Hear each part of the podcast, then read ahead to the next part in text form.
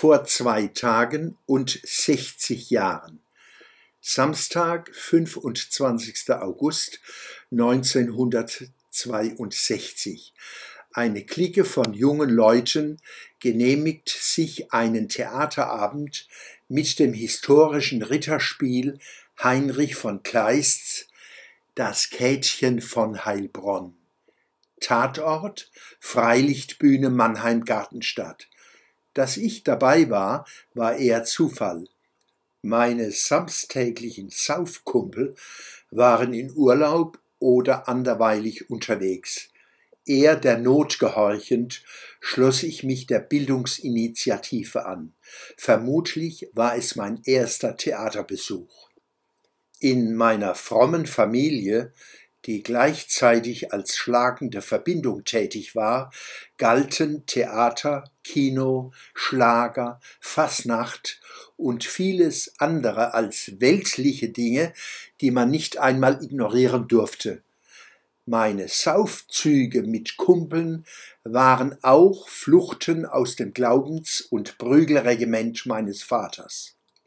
Das Käthchen von Heilbronn auf der Freilichtbühne. Mein Kunstinteresse ließ zu, dabei das eine oder andere Bier aus der Flasche mit Bügelverschluss zu heben. Neben mir saß Gertrud Kramer, die mir sehr gefiel. Ich machte die Probe aufs Exempel und bot ihr einen Schluck aus meiner Flasche. Und siehe da, sie nahm das proletarische Angebot an. Ich schwebte im siebten Himmel.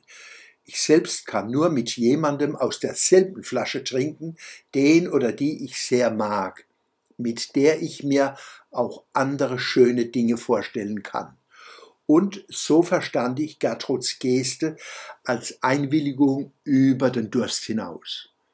Auf dem Heimweg vom Käthchen gaben wir uns direkt beim Saustall, der damals noch die Prärie zwischen der Waldstraße und dem Speckweg optisch und olfaktorisch schmückte, das Ja-Wort.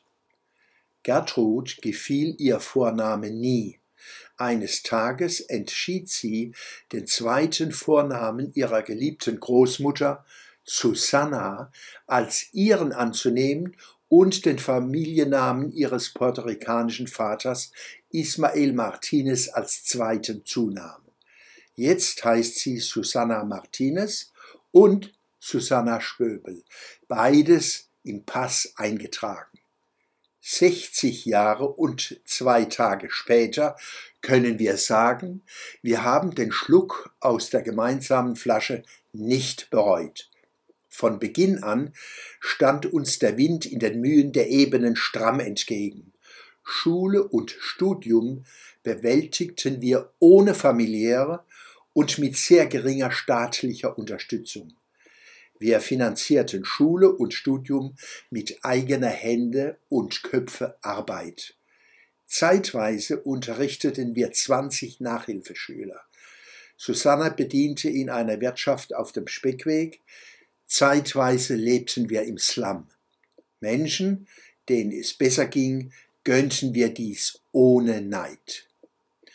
Ich verdiente ein paar Groschen als Statist am Nationaltheater Mannheim und ganz ordentlich Geld als Tagelöhner im Mannheimer Hafen, als Auto- und Bauschlosser und als Bierfahrer für die Guntrum-Bräu in Mannheim-Waldstadt. Letztere Arbeit gefiel mir am besten. Susanna Martinez inspiriert mich, berät und ermutigt mich, hilft mir denken und arbeiten, hält für uns die Augen offen. Und sie ist unsere Barfußärztin, wenn wir der Pflege bedürfen, seit 60 Jahren und zwei Tagen der Schwöbelblock am Samstag, 27. August 2022.